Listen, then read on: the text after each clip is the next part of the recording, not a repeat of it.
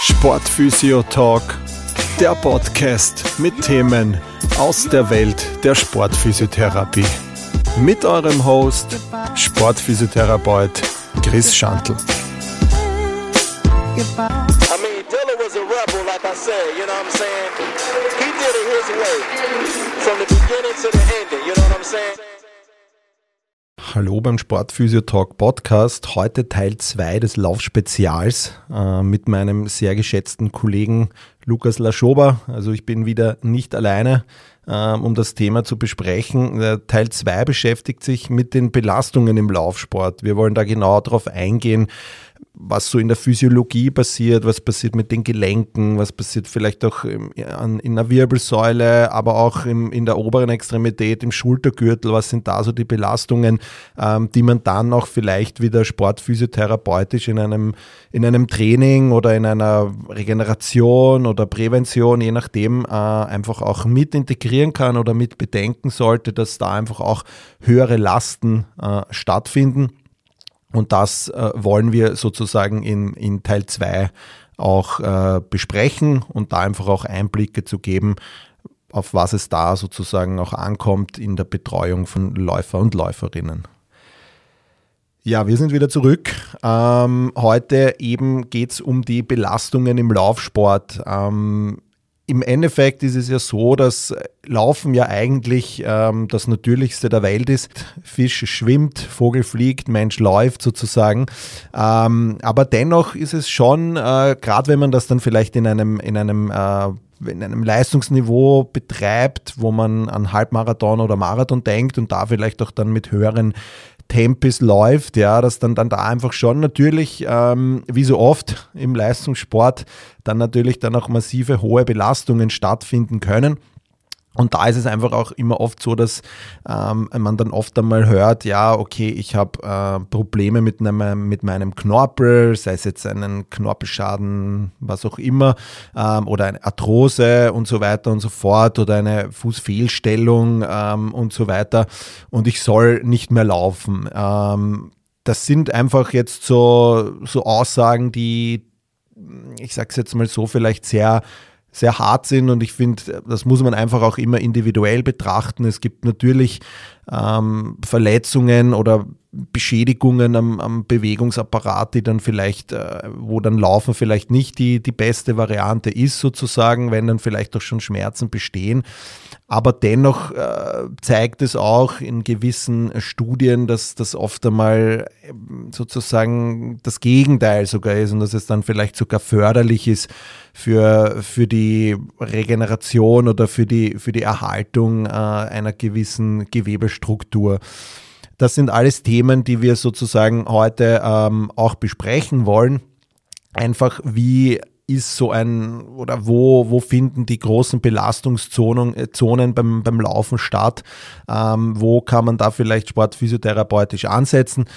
Und wenn man sich jetzt einfach nur mal die Belastungen hernimmt, die, die wirken, wenn man quasi läuft, dann wirkt im Endeffekt auf eine Extremität, ähm, weil man ja immer einbeinig ist, ähm, sozusagen das zwei- bis dreifache des Körpergewichtes, weil eigentlich ist ja Laufen nichts anderes, als dass ich permanent von links auf rechts springe.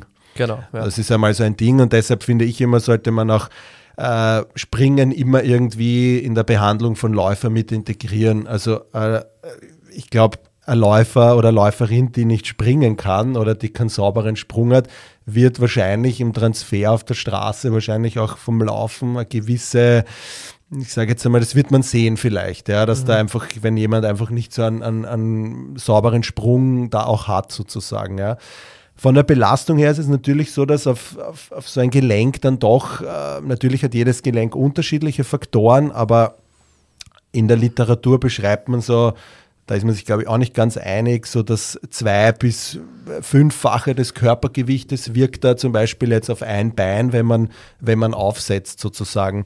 Ähm, das sind wir jetzt nur mal so global, was das, was das Bein betrifft. Jedes Gelenk hat dann auch noch seine eigenen Belastungen, mhm. je nachdem, wie man läuft. Wenn man da eher jetzt am Rückfuß läuft, dann hat das Sprunggelenk natürlich eine wahnsinnige Belastung, einfach aufgrund diesen Abbremsmechanismus, den es eigentlich auswirkt. Ja. ja. Ähm, beim Vorfußläufer ist dann vielleicht auch, dass der mehr die Achillessehne belastet wird und so weiter und so fort.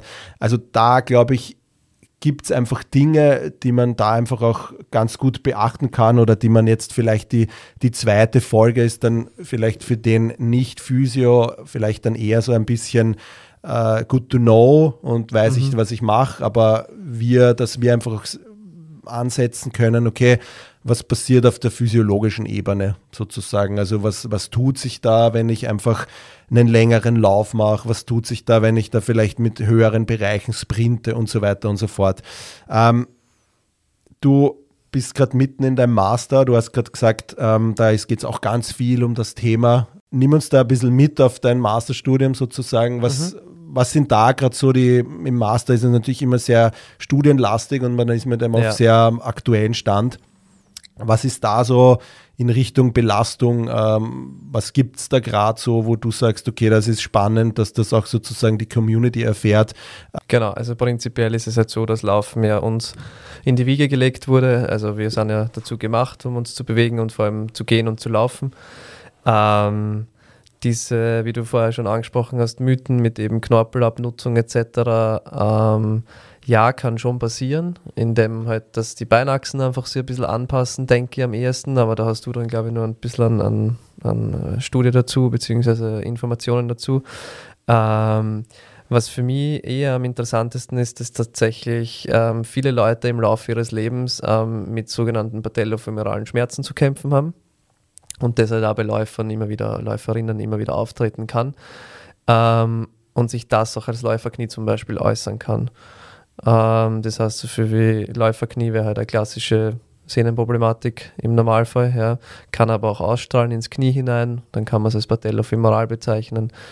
Ähm, kann passieren, muss aber nicht. Ja. Ähm, tatsächlich sind äh, laut der, der jetzigen Studienlage 20 bis 30 Prozent der Menschen äh, davon betroffen.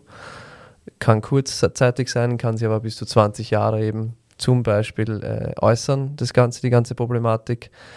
Ähm, Bandscheiben zum Beispiel ist immer ein interessantes Thema, finde ich. Ähm, da wird immer wieder mal gesagt von, von Ärzten, also ich merke das auch bei mir, wenn, wenn Leute bei mir sind, ähm, die einen Bandscheibenvorfall gehabt haben, sagen sie, uh, der Arzt, die Ärztin hat gesagt, ich darf nie wieder laufen.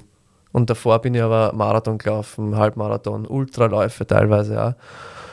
Und meine erste Aussage ist dann meistens so, das würde ich so nicht annehmen. Ja, weil ähm, tatsächlich die Studienlage sagt, dass Bandscheiben oder die Bandscheibenhöhe bei Ultraläufern, Läuferinnen am besten ist auf die Gesamtbevölkerung gesehen. Das heißt, dafür wie die haben einfach ähm, von der Bandscheibenhöhe her am meisten Raum, am meisten Platz, um einfach wirklich die Stoßbelastung gut abzufangen. Ja?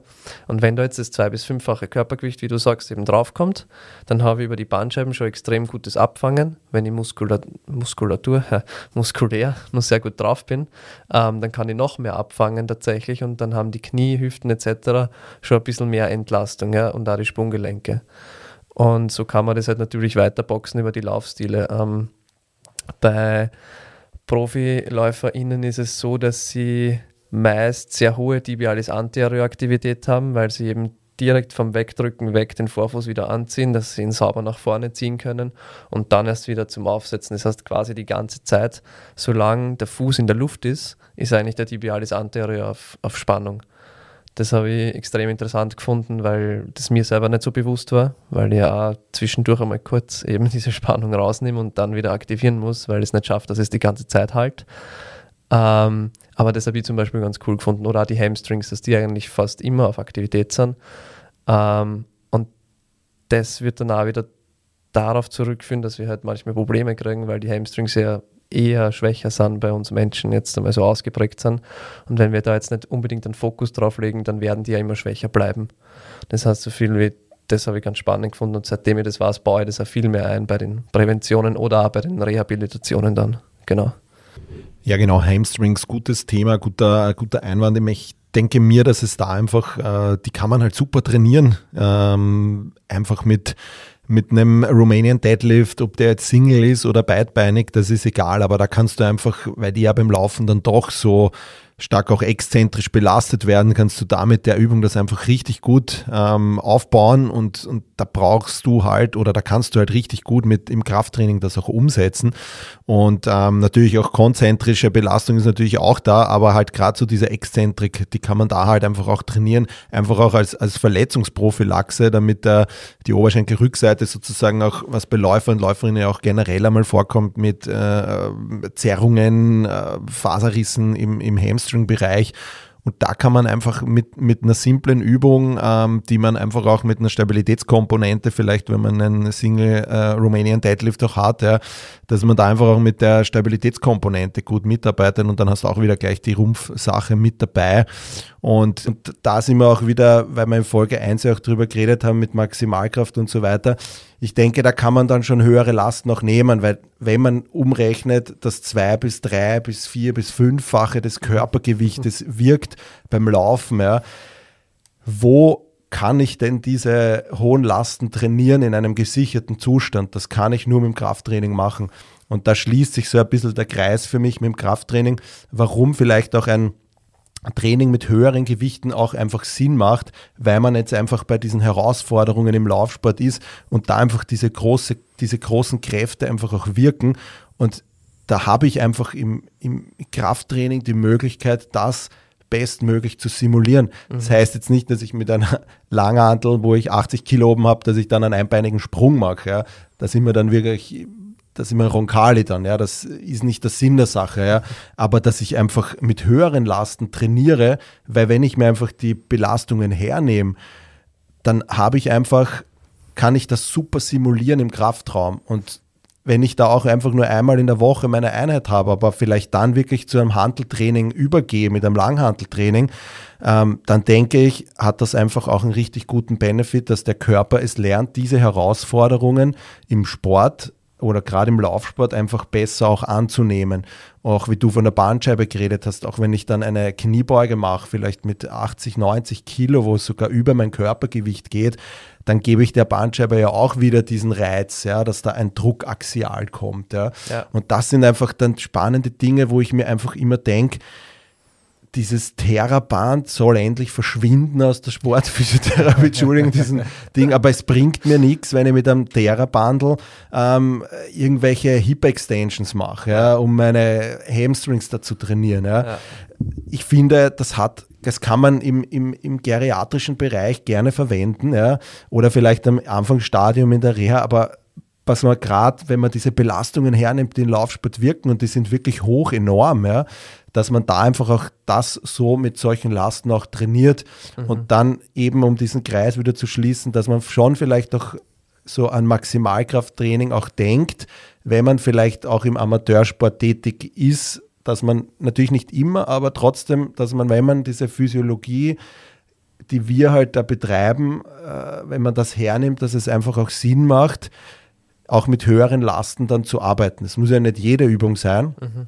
Einen Tibialis anterior kann ich ja dann eher auch, weiß ich nicht, in isometrischen Phasen trainieren. Ja?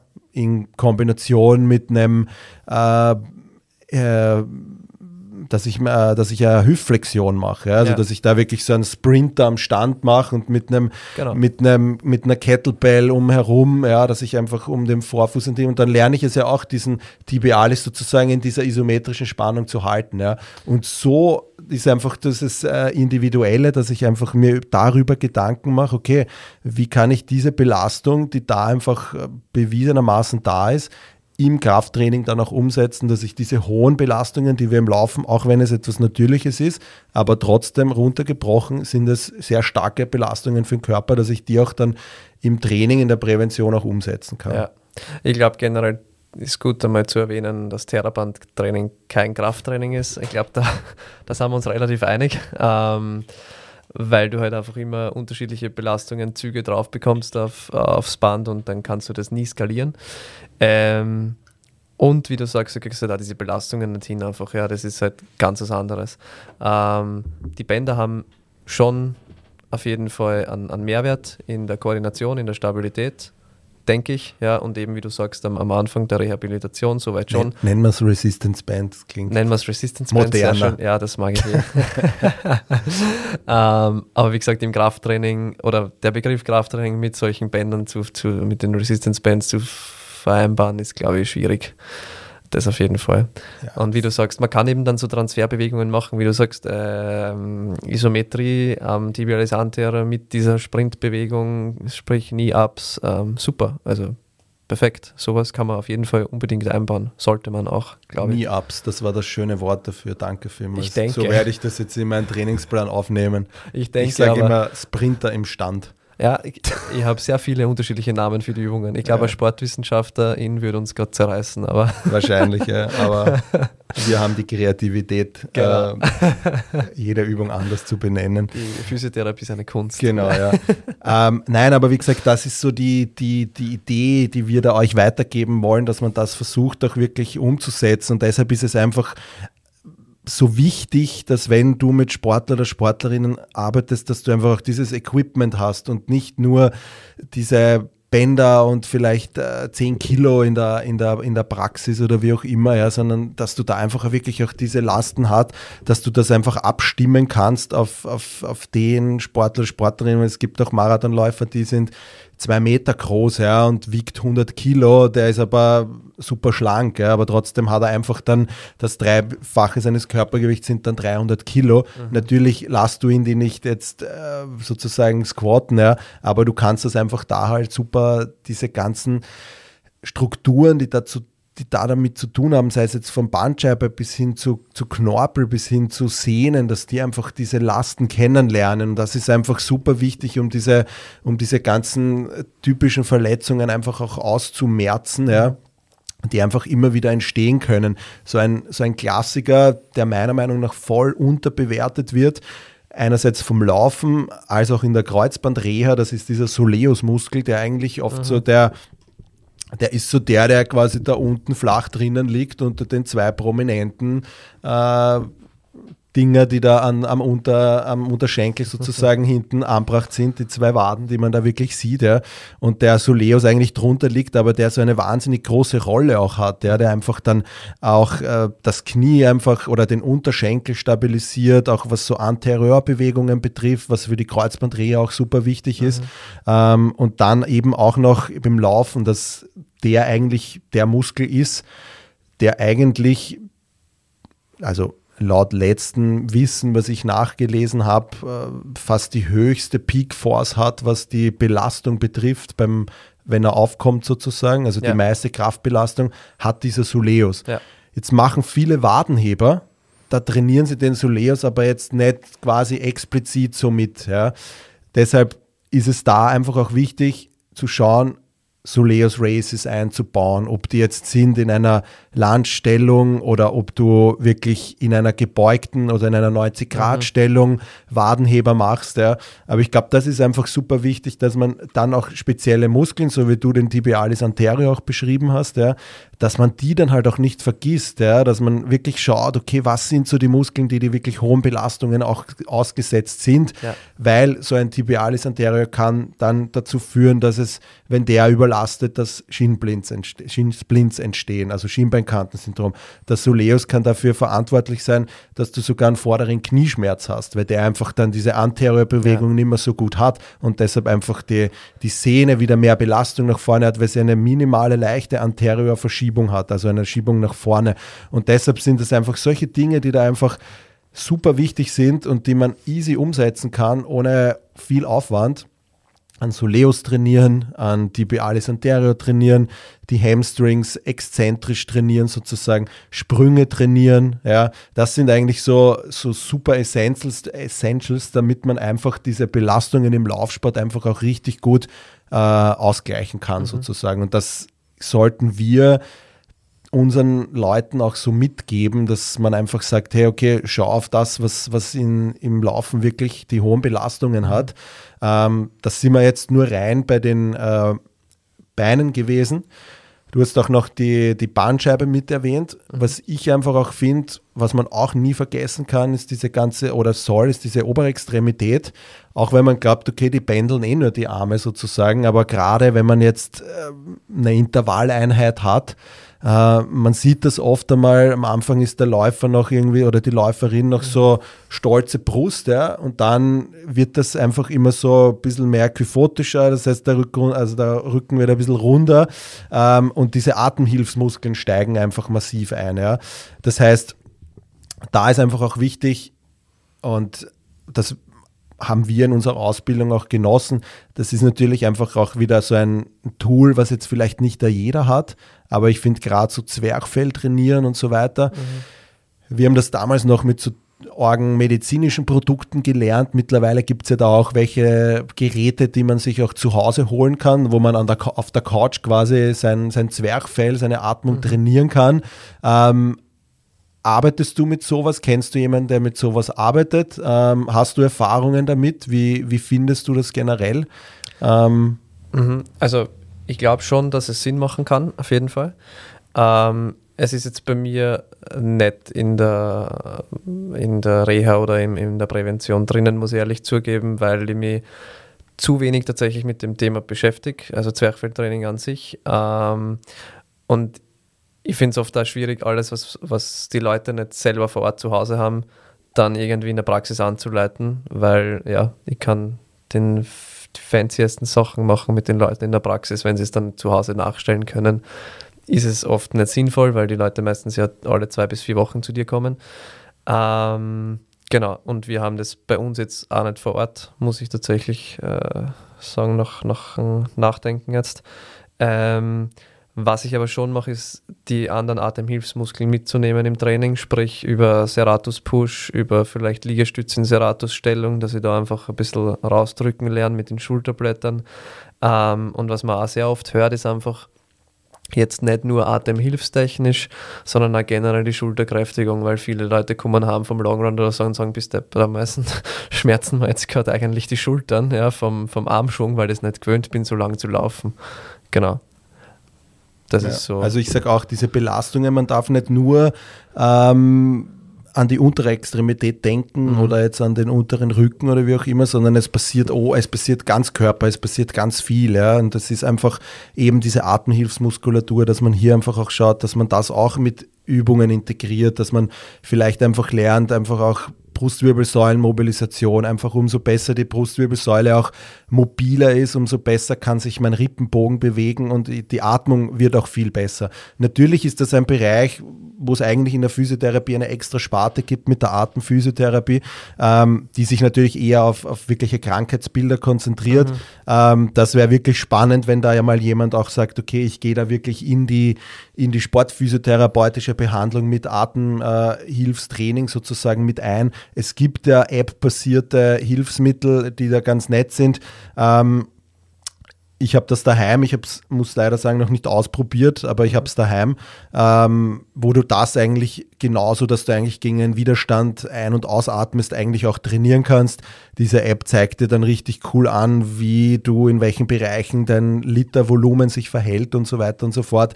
Also ich glaube, wer da zum Beispiel in die Richtung was äh, machen möchte, ich glaube, es ist ein Benefit da. Es ist wieder so ein, ein, ein Puzzlestück oder Tortenstück von dem Ganzen, das ähm, vielleicht wieder diese paar Prozent bringt, dass du einfach auch vom, vom Zwerchfell äh, von der Atmung einfach auch noch was machen kannst. Also ich glaube, das mhm. darf man auch nie vergessen, dass wir dann oft vielleicht immer nur so diesen, diesen Körper sehen, was können wir trainieren an den Beinen, ja, und so weiter. Wir haben die Schultermuskulatur, ist super wichtig, dass man das einfach auch lernt, ja, ähm, dass man hier vielleicht auch mit Gewichten arbeitet. Also da eine Übung, die ich gerne mache, ist natürlich immer schwierig über einen Podcast darzustellen, aber das sind so D1 und D2 Bizeps Curls, also das ist immer wieder aus der BNF-Methode, mhm. wo ich dann einfach wirklich mit äh, Kurzhanteln sozusagen, wie so ein, wie wenn der am Stand sozusagen laufen würde, ja, mhm.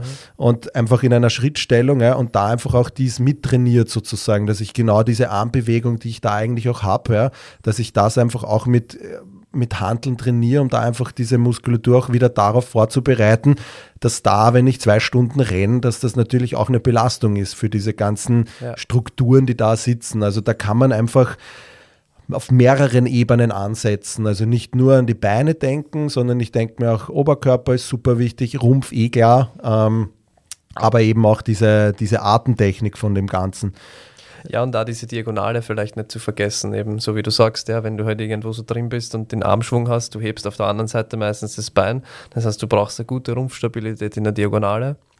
Und dann hast du halt alles, was du irgendwie mit Kurzhandel machen kannst, das vielleicht weit vom Oberkörper weggeht, ist ja quasi danach schon wieder, so wie wir in der letzten Folge ja gesagt haben, ähm, spezifisches Stabi-Training eigentlich fürs Laufen. Ja? Also wir verbinden ja dann auch wieder die Dinge hier. Das genau. ist halt das Coole dran. Und ich mache zum Beispiel bei mir im Trainingsplan, ich meine, wie, wie, gesagt, als Triathlet vielleicht auch noch wichtiger wegen dem Schwimmen, mache ich oft diese Cleans and Jerks, dass ich halt quasi so einen, einen Hammer Curl ausführe und dann nur Shoulder Press mhm. ähm, dranhänge. Und da merke ich auch, dass ich immer mit dem Rumpf extrem viel mitstabilisieren muss und halt auch Überkopfbewegung dabei habe natürlich. Ja.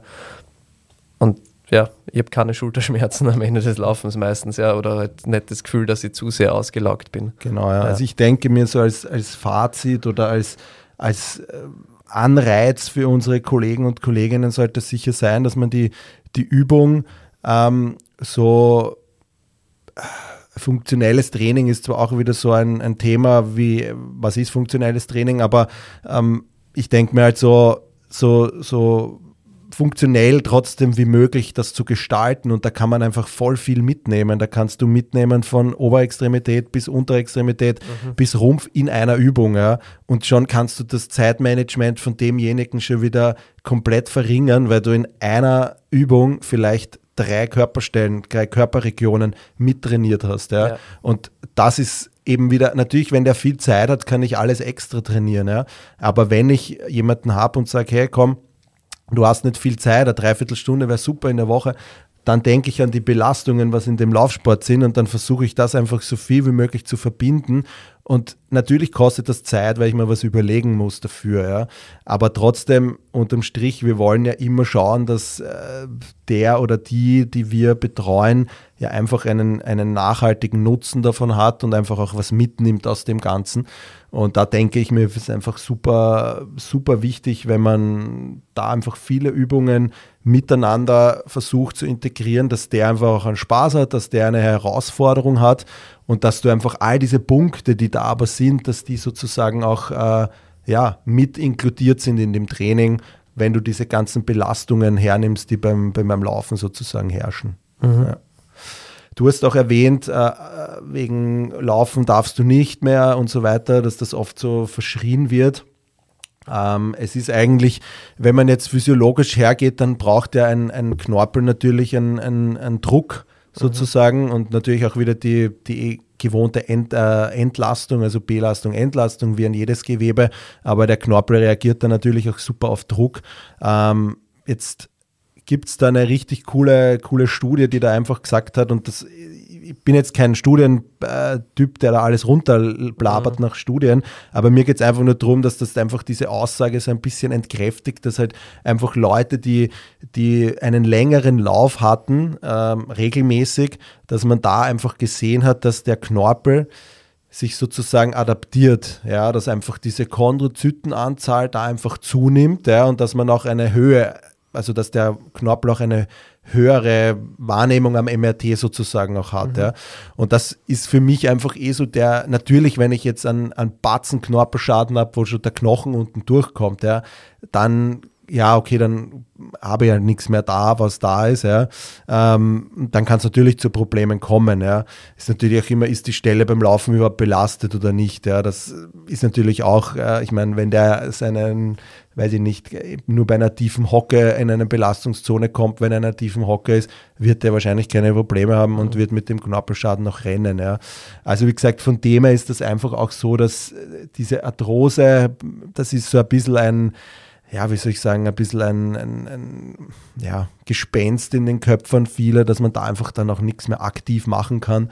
Ähm, aber ich glaube, so aktuelle Studien zeigen einfach, dass das gerade auf die Knorpelbelastung jetzt eigentlich sogar einen positiven Effekt hat, das Ganze. Ja, ja das ist. Vielleicht der Fallbeispiel dazu, wie es anders sein kann. Ähm, ich habe gerade einen jungen Trailläufer bei mir in der Praxis, der ist 25, glaube ich Ähm, der hat einfach einen Grad 4 Knorpelschaden im Knie, weil Beinachsen nicht ganz so gut sind, äh, eher ins X kippen sozusagen.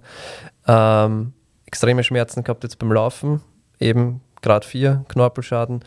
Wir haben mit der Physiotherapie begonnen, ganz sanft eben Belastung angepasst, ACP-Therapie dazu, sprich Eigenblutinjektionen bekommen. Während der Zeit haben wir die Physiotherapie ausgesetzt für drei Monate, jetzt wieder begonnen und jetzt ist es im Prinzip, ich glaube, sechs oder sieben Monate später, seit dem Ersttermin. Ähm, und jetzt hat er wieder begonnen zu laufen auf der Straße. Ohne Probleme mal. Wie es dann im Trail ist, wissen wir noch nicht. Aber selbst da kann man es wieder so aufbauen im Prinzip, dass es auch Sinn macht und dass, dass die Leute wieder Spaß haben am Laufen und dass sie eben keine Schmerzen haben. Mhm. Also verloren ist, würde ich mal sagen, selten was. Ja, es gibt immer Möglichkeiten und es geht natürlich in die negative Richtung, aber im Prinzip glaube ich schon, dass man durch die richtigen Belastungen, durch die richtigen Stoßbelastungen, wenn es gut aufbaut, das Knorpelgewebe wirklich gut ähm, einfach auch darauf hintrainieren kann, auch nach bereits Verletzungen oder, oder eben Chondropathien. Genau, also ich denke eben, es ist halt auch immer, natürlich kann es, wenn der einfach diese prädestiniert ist dafür, dass er einfach einen Knorpelschaden mitbringt aufgrund einer anatomischen Fehlstellung sozusagen, mhm. dann weißt du, kann jetzt natürlich auch sein, dass der dann im Trail vielleicht Schmerzen hat, aber ja. auf der Straße nicht. Ja, dann muss man, oder dann finde ich, ist es auch in unserer Expertise dann dem, das auch so zu erklären und zu sagen, schau her, du kannst laufen, aber wahrscheinlich nicht bergauf und bergab, ja. aber du kannst geradeaus laufen. Ja. Und dann kannst du noch immer das machen, was dir Spaß macht, ja. Ähm, aber halt vielleicht nicht mehr in den Bergen, sondern halt eher auf den flachen genau. Bereichen. Ja. Und das ist dann, glaube ich, auch, wo man einfach dieses Management dann von unserer Seite auch wieder ehrlich sein muss zu den Patienten und dem nicht sagen, ja, du kannst wieder alles machen, ja, sondern ihm einfach auch vielleicht so klar sagen und natürlich umso mehr Erfahrung man damit hat, umso besser kann man das dann auch weitergeben, das Ganze. Und das ist einfach von dem her ganz essentiell, die Leute da auch äh, jetzt nicht irgendwie, äh, weiß ich nicht, die, die, die Rosen zu versprechen, sondern ihnen vielleicht auch zu sagen, hey, schau, es geht ja, wir haben es so hinkriegt, aber dieses Bergauf und Bergab macht wieder ganz andere Belastung. Also wir sind da ja eher in diesem Straßenlauf sozusagen, aber beim Trailrun, wo es bergauf und bergab geht, kann das natürlich wieder ganz, ganz anders sein, was da beim Bergabrennen für Belastungen wirken. Ja. Ähm, das ist natürlich wieder was ganz was anderes. Aber auch das kann man natürlich wieder speziell trainieren, ja weil wir da auch gerade dabei sind, so ähm, gerade was so, ich sage jetzt immer dieses, äh, man kennt das, dieses Knie darf nicht vor die, vor die Zehen sozusagen. Ja, ich meine, mittlerweile weiß man das eh, glaube ich, hoffentlich 2023, ja, dass das äh, eigentlich, äh, wenn man sich mal so Läufer anschaut, äh, im Endeffekt ist das Knie immer vorne, ja? sagen wir es mal so. ähm, auch in täglichen Alltagssituationen, wenn ich Stiegen steige, ist das Knie immer vorne. Genau. Also trainiert das auch mit euren Leuten, dass ihr die wirklich keine Ahnung, da gibt es super einen Decline Squat oder sowas, ja, mhm. wo man wirklich ähm, auf einem schrägen Brett steht oder sowas, dann trainiert es wirklich auch diese Sehne, diese Patellasehne, ja, dass das Knie auch nach vorne schiebt, ja, mit, ja. Kann ja gerne mit exzentrischen Training sein, ja, das bietet sich da ja super an für sowas. Exzentrisches Training für die Achillessehne ist eh so ein Klassiker, was einfach auch immer dabei sein sollte in einer Prävention von Läufern und Läuferinnen, aber traut euch da auch hin und sagen, hey, okay, schiebt drüber und zeigt denen auch Bilder von Läufern und Läuferinnen, wenn die laufen und wo das Knie da im Endeffekt ist, ja. ja. Gerade jetzt mit diesen Carbon-Schuhen und so weiter, wo halt auch sehr viel natürlich dieser Vorfuß ein Thema ist, wo du da läufst, ja, schiebst du halt einfach auch richtig drüber, ja. ja. Also meiner Meinung nach jetzt vielleicht irgendein Laufanalytiker wird wieder sagen, na, du musst ja eher nach oben ziehen, die, äh, du musst mehr Hüftbeugung machen mhm. und so weiter und so fort, da wo du dann vielleicht nicht so viel Knievorschub hast und so weiter. Aber wir sind dann auch immer nicht nur beim Leistungssportler, sondern eben auch bei denen, die man zu hundertfach in der Prater Hauptallee sieht und da schieben die Leute einfach drüber mit den Knien und das finde ich sollte auch so ein Mythos sein, den man da einfach auch, er wird eh immer stärker, auch, auch in sozialen Netzwerken beschrieben, dass das einfach eigentlich etwas das Natürlichste auch ist, dass man vorschiebt. Ja. Aber das, glaube ich, kann man auch richtig gut einbauen in so ein Präventionstraining, um diese Belastungen da auch hingehend zu, soll man sagen, zu, zu, zu simulieren, dass man da mhm. einfach auch mit dem Knie nach vorne schiebt. Hast du noch irgendeinen so einen Mythos, der da so voll ähm, in den Bereich reinpasst, wo, wo du immer wieder mal hörst, dass die Leute das und das sagen oder? Uh, puh, einige. einige. Also, was ja immer ganz cool ist, ist eben nicht mit Rundrücken äh, beugen zum Beispiel oder bücken, äh, was auch schon komplett überholt ist. Man braucht sich ja nur Ruder innen anschauen, die beugen immer den Rücken, wenn sie anreißen und auch im, im Training in der Vorbereitung ist es genau das Gleiche. Es ist nicht laufspezifisch zwar, aber mhm. ist vielleicht da eine gute Info, dass ein Rundrücken nicht immer was Schlechtes ist oder wenn man was aufhebt. Ähm, und was ich auch schon öfters mal gehört habe, ist einfach, dass die Leute sagen, na, aber springen ist doch schlecht. Also so in die Richtung, wenn wir eben dann beginnen mit Boxjumps, Dropjumps oder vielleicht irgendwie Side-to-Side-Hops oder irgendwelche Geschichten, ähm, dass dann eben kommt, uh, aber puh, weiß nicht, ob ich das schaffe. Und dann ist halt immer die erste Gegenfrage von mir, aber du warst gestern laufen, oder? Und dann mhm. ist so, mhm. ja, ja. Und was ist Laufen? Und so wie du es eben vorher schon gesagt hast, Laufen ist eine Abfolge von Sprüngen, einbeinige Sprünge von einem Fuß auf den anderen. Also wenn ich laufen kann, dann kann ich ja springen im Normalfall. Und es ist nicht schlecht. Es ist eben eher positive Auswirkungen auf die Sehnen, auf die Bänder eventuell auch, wahrscheinlich auf den Knorpel durch den Druck. Das heißt, du hast einfach ein quasi ein Rundumpaket durch eine Übung mhm. und das ist schon cool, ja. Aber diese, ich glaube, die Mythen kannst zerlegen bis, bis Ende nie.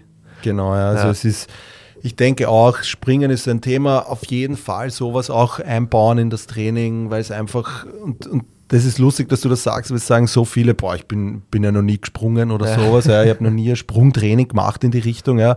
Ähm, aber das ist einfach super essentiell auch für das Ganze und, und das lässt sich super integrieren und da kannst du dich ja auch austoben, dass du von mir aus auf einen instabilen Untergrund landest mhm. oder wegspringst von instabil auf, auf stabil, wie auch immer halt. Ja. Also auch da den Leuten einfach hier zeigen, hey, trau dich springen, das ist ein Thema, das, das gehört dazu, das, das, das machst du jeden Tag mhm. oder jeden zweiten Tag, wenn du laufen gehst, ja, über mehrere Kilometer hinweg. Ja. Das ist einfach so ein Thema, wo ich mir denke, Springen soll da auch einfach inkludiert sein. Und das lässt sich auch in so einem kurzen Programm super integrieren. Ja. ja. Und wie gesagt, einfach auch als, als Anstoß, Herausforderungen im Laufsport, Springen, super wichtiges Thema zu dem Ganzen auch. Ähm, was ich auch noch ganz spannend finde, ist, ähm, und das ist, wird auch oft unterschätzt, und das ist mir selber auch äh, gerade passiert, was eigentlich im Körper drinnen passiert. Äh, jetzt sind wir beide keine, keine Internisten, ja, ich möchte mich da auch mhm. nicht quasi zu weit rauslehnen von dem Ganzen, aber oft merkt man es gar nicht, dass man äh, in ein ja, Übertraining vielleicht kommt, ja, mhm. weil man sich eigentlich gut fühlt und weil man keine Beschwerden hat und weil man trotzdem auf der Straße seine Leistungen bringen kann.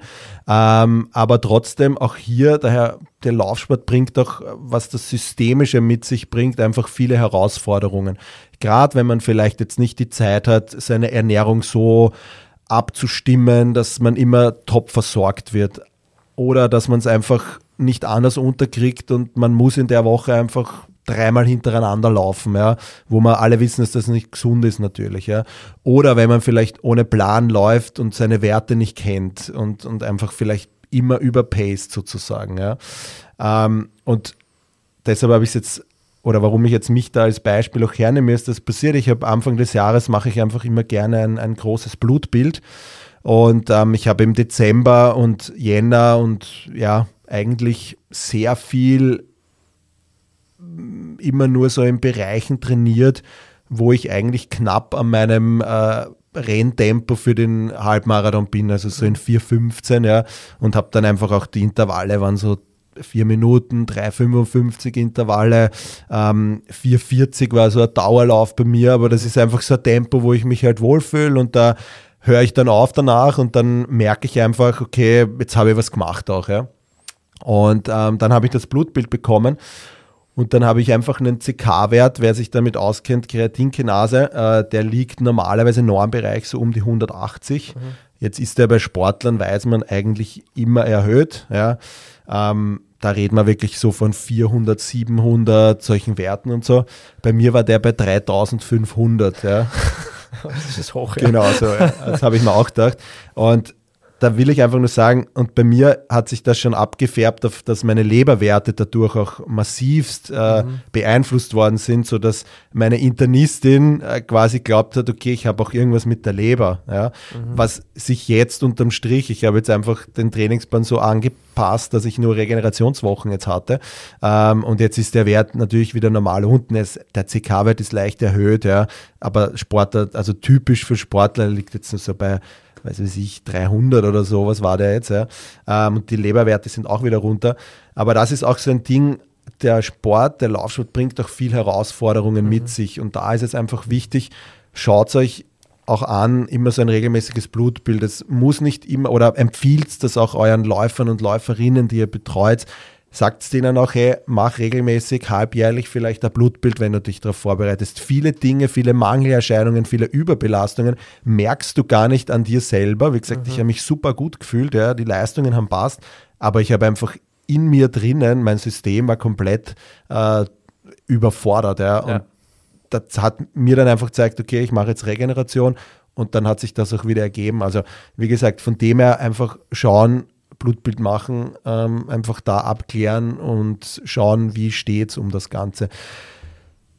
Du, ähm, wie schaut es bei dir aus mit, mit ernährungstechnisch? Ähm, ich weiß, dass du äh, vegan bist. Genau, ähm, seit fünfeinhalb Jahren mittlerweile, ja. Genau, ja. Da, und ähm, das ist ja immer so auch, auch so ein Thema, die Ernährung bei den ganzen Herausforderungen, wenn man jetzt so große Ziele hat, dass man einfach auch seine Versorgung hat. Ja.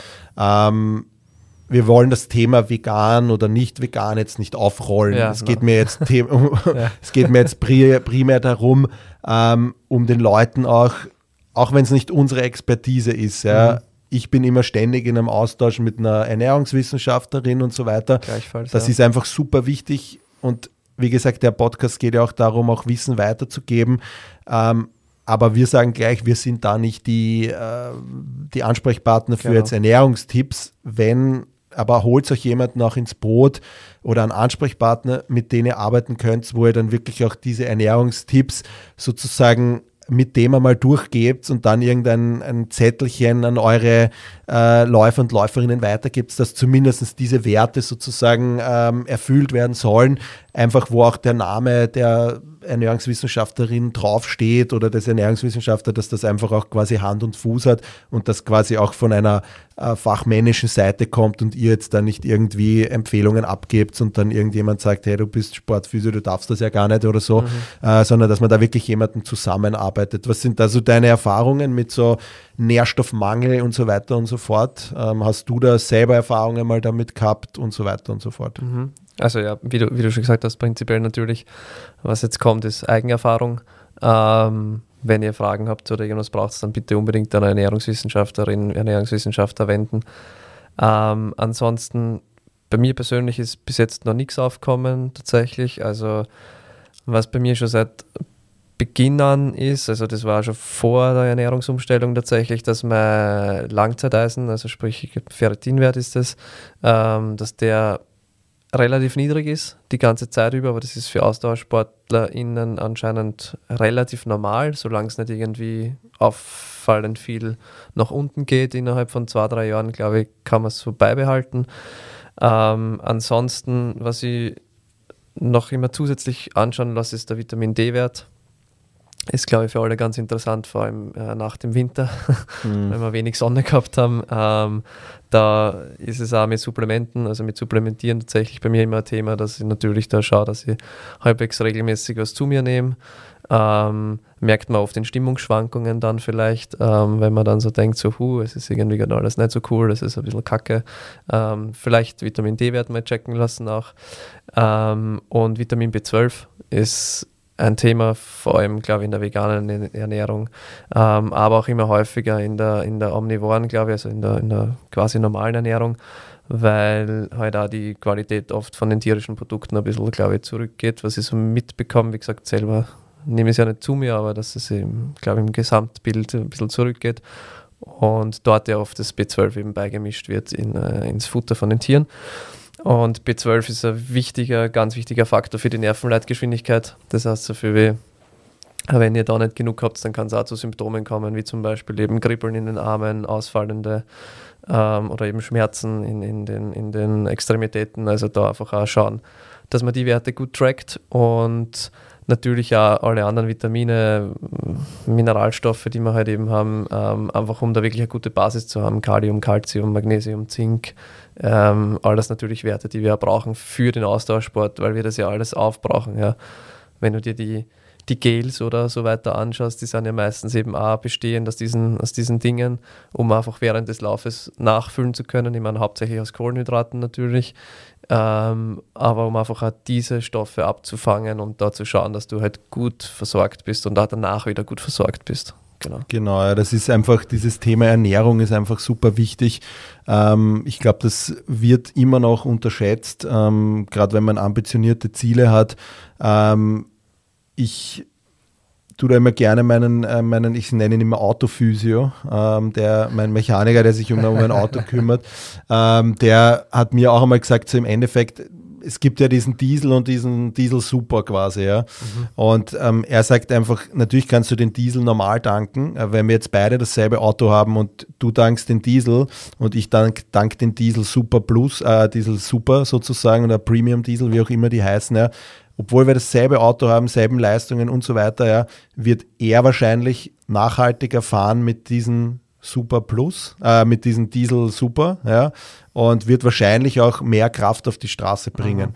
Und genauso kann man das ja super auf die Ernährung umsetzen. Einfach, ich meine, das liegt eher auf der Hand, dass was du dir reinhaust, ja, umso hochqualitativer das ist, ja, und das reden wir jetzt nicht, ob vegan ist oder nicht vegan, ja, ja. sondern einfach die Qualität und dass du einfach schaust, dass deine Nährstoffe gedeckt sind, dass die einfach all das, dass einfach diese ganze Produktpalette, die da einfach wichtig ist, ja, dass das einfach auch gegeben ist und mhm. das ist halt nicht gegeben, wenn du, äh, wenn du dann einfach, äh, weiß ich nicht, äh, Mackie isst, wenn du äh, whatever, Fertigprodukte oder das, das Billigfleisch aus dem Supermarkt ist, dann mhm. wirst du wahrscheinlich, auch wenn deine Leistungen dann stimmen, aber und da sind wir wieder bei dem Blutbild, dass die Werte dann vielleicht insgeheim trotzdem ein bisschen und was die Nachhaltigkeit betrifft, wenn du dann vielleicht wirklich am Wettkampftag voll da sein möchtest, dass du da einfach dann vielleicht Defizite hast und das nicht so rausbringen kannst. Ja. Also es bringt dir halt weder was, wenn du jeden Tag Karottensuppe isst, glaube ich, noch wenn du jeden Tag ähm, Reis mit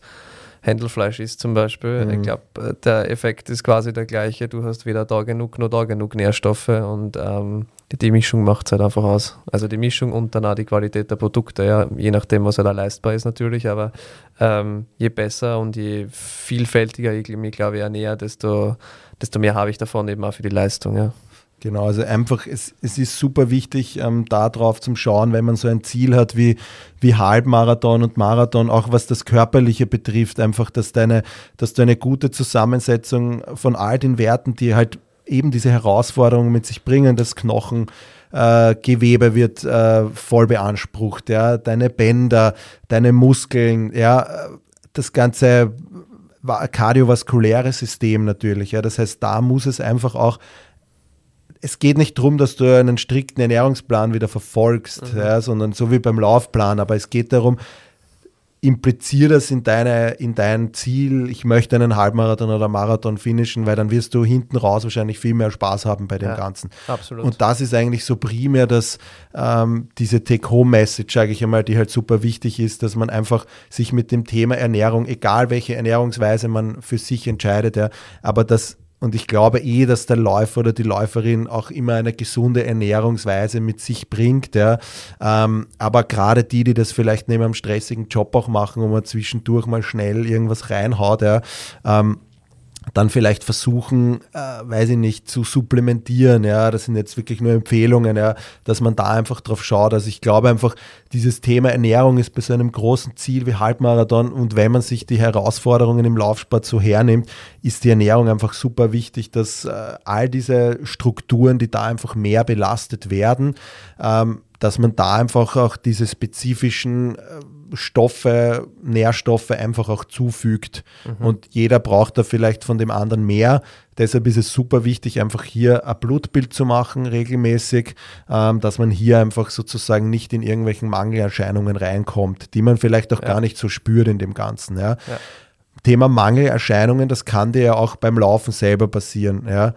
Jetzt ist noch immer so, also ich weiß, ich kenne viele, ähm, ich habe das auch noch äh, ja, vor längerer Zeit auch noch so gemacht, ja, dass ich laufen gegangen bin, auch wenn ich eineinhalb Stunden laufen gegangen bin und eigentlich nichts mit hatte. Mhm. Weder was zum Trinken, noch ein Gel, noch irgendwie, weiß ich nicht, ein Riegel oder ein Dattel oder was auch immer. Mhm. Wie machst du das? Ähm, ich versuche dann meistens in der spezifischen Vorbereitung und wenn meine, also ich trainiere auf Halbmarathon, oder eben auf Halbdistanz im Triathlon, da wird es dann eher spannend gleich von der Verpflegung. Aber jetzt beim reinen Lauftraining ist es so, dass ich bis jetzt tatsächlich wenig zu mir genommen habe währenddessen, ähm, weil meine Läufe so eine Stunde, eine Stunde 10, eine Stunde 20 waren. Da, da ist es nur okay, finde ich, vor allem wenn man geübt ist, dass man es ohne wirklich Verpflegung macht.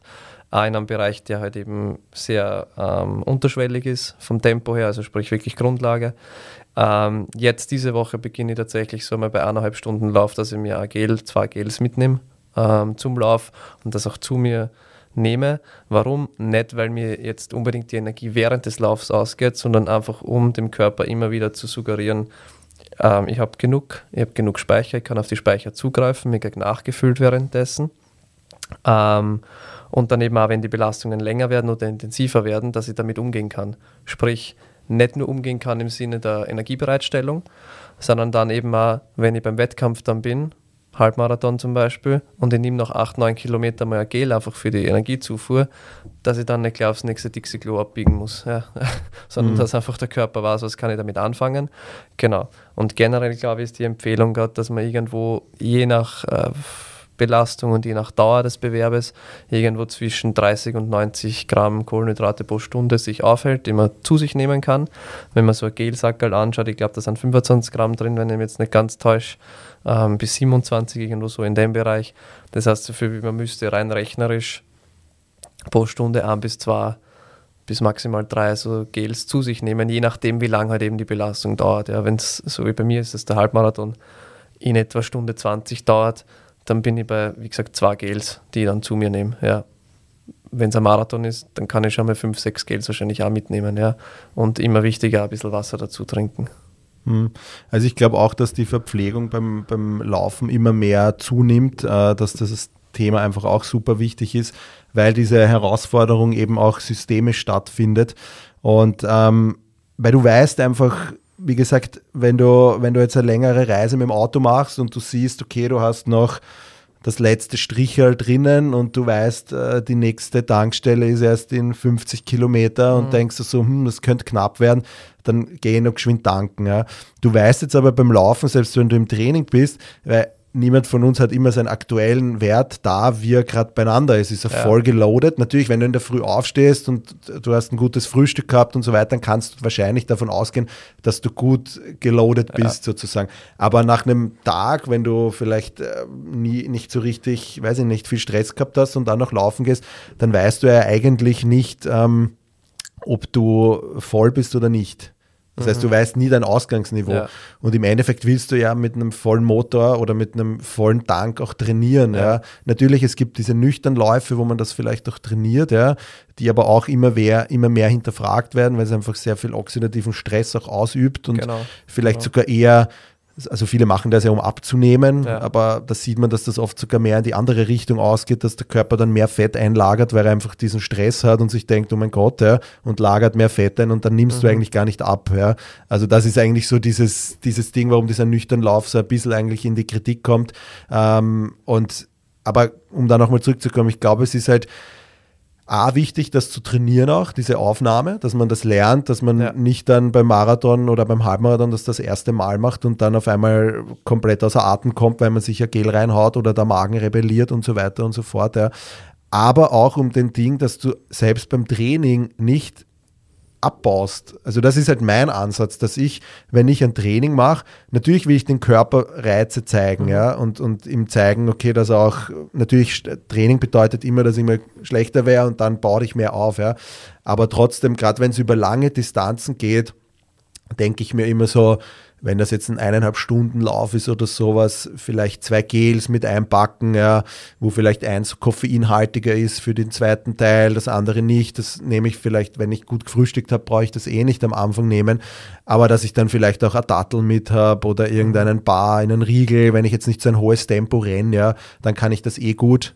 Und ja. gerade bei den langen Läufen ist natürlich auch immer die Flüssigkeit wichtig. Du schwitzt das raus, ja.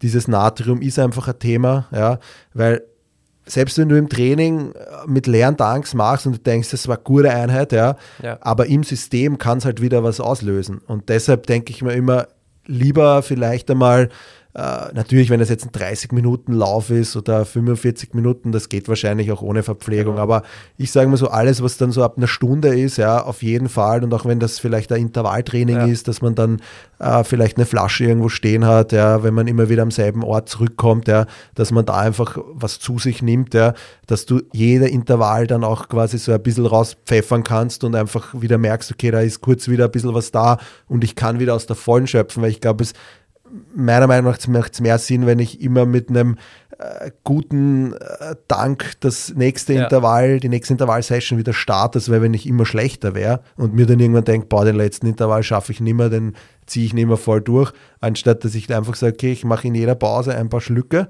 nehme wieder was zu mir und kann wirklich bis zum letzten immer diesen Pace auch rennen, den ich dann noch schaffe. Und das ist eigentlich, glaube ich, so das habe ich für mich jetzt gelernt, dass das halt einfach auch, glaube ich, wenn man vielleicht seinen Ernährungsplan nicht so super abstimmen kann, mhm. dass das vielleicht auch ein gutes Thema ist, dass man sich einfach gerade bei 60 plus Läufen oder Intervallläufen, dass man sich da trotzdem verpflegt mittels Gels, vielleicht einer Dattel ähm, und mit diesen Flasks, da gibt es ja super Möglichkeiten, ja, dass man da einfach mit einer 150 Milliliter oder 250 Milliliter Flasche einfach auch was zu sich nimmt, dass man die Kohlenhydrate sowohl flüssig als auch Gel ist jetzt immer die Frage, ist es flüssig oder fest, ja, aber so halt, das Mittelding ja, quasi. Es gibt Hydrogels. Genau, ja, das wäre so das Ding, ähm, dass man da halt einfach vielleicht auch versucht, das äh, nicht und auch das auch an seine Läufer und Läuferinnen auch so mitgibt, dass sie an das sich auch einmal denken sollen und sich vielleicht darüber auch einmal Gedanken machen, dass sie in das Training auch die Verpflegung einbauen und nicht nur einfach immer ohne Verpflegung äh, Läufe macht sozusagen. Genau, also generell immer im Training immer austesten, bevor ich es im Wettkampf mache, weil im Wettkampf kann es nur schief gehen, wenn du es vorher nicht ähm, irgendwie probiert hast. Ähm, für dich finden da die Marke oder die Produkte, die dir passen. Das ist ganz wichtig. Ähm, bei den Intervallen oder generell, ich habe immer ein Ersatzgel dabei. Also ich, ich renne selten ohne Gel aus dem Haus, egal wie lang der Lauf ist, weil wenn ich mal irgendwie unterzuckert bin oder zu wenig eben zu mir genommen habe im Vorhinein, dann ist es gut, einen Ersatz mitzuhaben. Ähm, bei Intervallen nehme ich es tatsächlich ja manchmal, wenn ich so das Gefühl habe, eben so bei längeren, vor allem so 1400er, 1600er vielleicht einmal, so nach dem dritten, vierten, puh, jetzt wird es dann schon, schon langsam eng, ähm, dann nehme ich das schon auch. Und bei Longruns, als es so eineinhalb Stunden und länger geht, habe ich tatsächlich den Laufrucksack sehr mhm. oft mit weil da kann ich alles verstauen, der ist nicht schwer, da kann ich mir Wasser mitnehmen, ein bisschen in den Flasks, wie du sagst, da kann ich mir zwei, drei Gels mitnehmen, einen Riegel vielleicht als, als Ding noch und da kann ich schon schauen, dass ich immer wieder was zu mir führe, also auf jeden Fall, weil wie du sagst, wenn die Speicher leer sind, der Körper verlangt noch mehr, dann kommt es vielleicht zu Fetteinlagerungen mehr, aber du trainierst nicht wirklich dieses, ähm, ja, nicht wirklich diesen Glykolinspeicher, also den, mhm. den nicht wirklich irgendwo dabei hast. Ähm, das heißt, du entleerst ihn quasi nur und der Körper will immer mehr, mehr, mehr haben dann danach. Und ich glaube, dass das halt auch immer nur so ein bisschen ein Irrglaube ist, ich muss durchziehen. Aber du musst nicht, ja, sondern du musst dich ja verpflegen, du verpflegst dich während dem Wettkampf, mhm, ja. Genau. genau. Also du willst halt eigentlich nicht, dass es zu so einem massiven systemischen Nährstoffmangel kommt, eigentlich auch im Training nicht, weil du willst ja das Training auch voll durchziehen. Genau. Und du willst nicht sagen, nach 45 Minuten, boah, Zucker ist irgendwo, ähm, brauche ich unbedingt und denkst nur mehr an die, an die, weiß ich nicht, Schokotorte, die daheim steht ja, und, und hast den Kopf nur mehr da, äh, dann weißt du einfach, okay, da, da passt was nicht. Und deshalb glaube ich, ist es für mich einfach wirklich super wichtig, dass man das einfach mit bedenkt und so als Take-Home-Message auch seinen Läufer und Läuferinnen, viele machen es vielleicht eh schon, viele, viele machen es vielleicht nicht, ähm, dass man da aber gerade, was diesen Ernährungssektor betrifft, dass man das einfach auch ähm, sich wirklich auch dafür interessiert, dass einfach es ist, die Herausforderungen im Laufsport sind auf mehreren Ebenen, da gehört das einfach auch dazu und das finde ich einfach super wichtig. Wer da vielleicht noch mehr äh, ins Detail noch näher genau gehen will, da kann ich nur diesen den Podcast von MON empfehlen. Äh, das ist so eine eigene Marke aus Deutschland. Da, sind, äh, da ist der Peter Herzog unter anderem äh, bei denen im Team dabei, also als Athlet, die Laura Philipp, eine mhm. Triathletin und, und heißt Master of Nutrition. Ähm, und die geben auch immer wieder sehr coole Folgen ab, wie die Ernährung im Laufsport ausschauen kann, im Triathlon und so weiter und so fort. Also das, äh, ich kenne die nicht persönlich, aber ich höre die gerne selber und das sind einfach, die haben richtig gute Ansätze von Webinaren bis hin zu Podcast-Folgen, wo sie einfach genau diese Themen auch besprechen, wie, also alles speziell auf Ernährung bei denen. Mhm. Also es ist richtig cool und die haben ihre eigenen Produkte da auch entwickelt, die da sehr äh, verträglich sind und das kann ich einfach nur jedem empfehlen, wenn da jemand mehr mehr reinschauen will, äh, reinhören will in das Thema, was die Ernährung betrifft. Ja. Ähm, wir haben die zweite Folge wieder durch. Ähm, die dritte Folge geht dann sozusagen um den großen Tag, wo es darum geht, dass wirklich so die, die letzten äh, Tage vor dem Marathon oder vor dem Halbmarathon die Tage oder die Zeit währenddessen und auch die Zeit danach sozusagen, das werden wir dann in der dritten Folge besprechen. Wie gesagt, heute war es uns wichtig, so diese Herausforderungen im Laufsport da aus sportphysiotherapeutischer Sicht mit all den Feldern, mit denen wir in der Sportphysiopraxis, wir haben Teile aus der Ernährung, wir haben Teile aus, aus, der, aus der internen Medizin, wir haben Teile aus, aus unserer Profession mit mhm. äh, Krafttraining und so weiter und so fort, dass man das einfach sozusagen ähm, ja, noch näher äh, ja, besprochen haben sozusagen und ich hoffe, ihr habt euch da was was mitnehmen können, wieder, wie ihr da so eine Betreuung auch, auch aufbauen könnt. Gibt es von dir noch was zu sagen zu den Herausforderungen? Ja, also vielleicht nur wieder so Take-Home-mäßig. Ähm, Laufen oder generell Sport besteht aus drei Säulen und für mich aus drei Säulen und das ist Ernährung, Training und Regeneration. Und wenn genau. die drei gut zusammenpassen, dann kann man eigentlich wenig falsch machen, glaube ich. Voll, ja. Und äh, die vierte Säule vielleicht noch oder die, die Basis des Ganzen, wenn man das noch so sagt, ist vielleicht noch der Kopf. Ja. Also die Psyche. Ähm, Habe ich vergessen. Weil das, man muss schon da ein bisschen was im Kopf dann auch mitbringen, sozusagen, wenn man dann einen Marathon durchsteht. Ähm, aber das ist dann eh vielleicht ein Thema auch für, für, das, für den dritten Teil sozusagen, für mhm. den großen Tag, wenn dann vielleicht dieser berühmte Hammer vor der Türe steht, sozusagen, ähm, wie man das vom Kopf dann sozusagen auch noch äh, umgeht, das Ganze. Ja. Dann wieder vielen lieben Dank für deine Zeit, Lukas. Ähm, und genau, wir hören uns in der, in der nächsten Folge dann wieder gemeinsam mit Luki. Die wird dann auch wieder in ungefähr kurzer Zeit vor dem Vienna City Marathon stattfinden, ähm, wo es dann wirklich um diesen großen Tag geht. Und da freue ich mich schon drauf und ich hoffe, ihr könnt dann da auch wieder was mitnehmen davon. Und ja, wünsche euch ansonsten noch eine gute Zeit bis dahin.